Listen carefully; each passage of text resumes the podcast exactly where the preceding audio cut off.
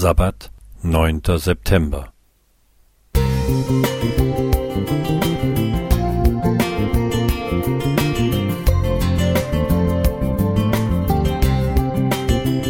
Ein kleiner Lichtblick für den Tag.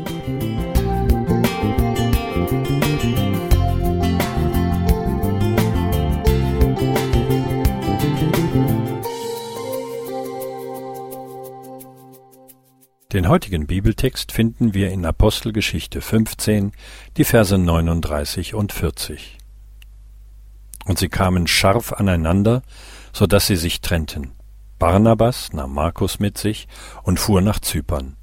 Paulus aber wählte Silas und zog fort, von den Brüdern der Gnade Gottes befohlen.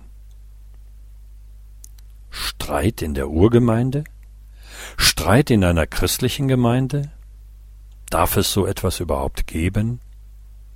Manche sind der Meinung, nein, denn Konflikte müsse man um des lieben Friedens willen vermeiden. Doch in den Briefen des Neuen Testaments liest es sich anders.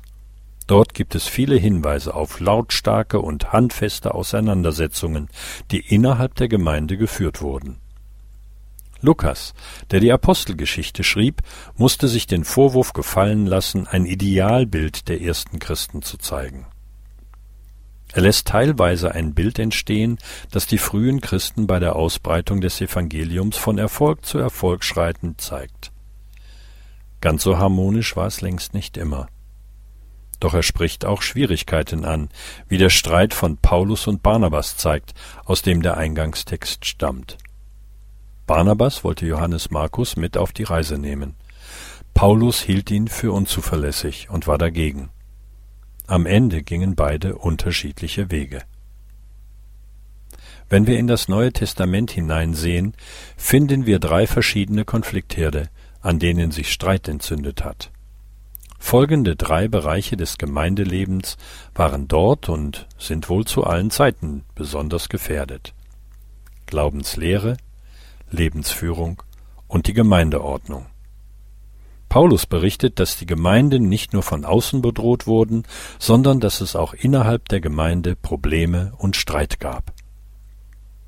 Wenn in unserer Gemeinde Probleme entstehen, haben wir ein Regelwerk, das Orientierung gibt und Lösungen aufzeigen kann.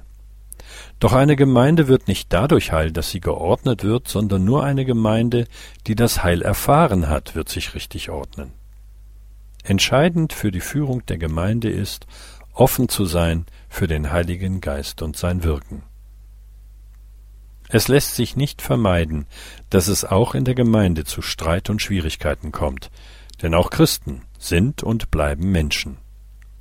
Aber Streit sollte nie endgültig entzweien, sondern die Möglichkeit enthalten, Brücken zu bauen, die das Vertrauen wiederherstellen.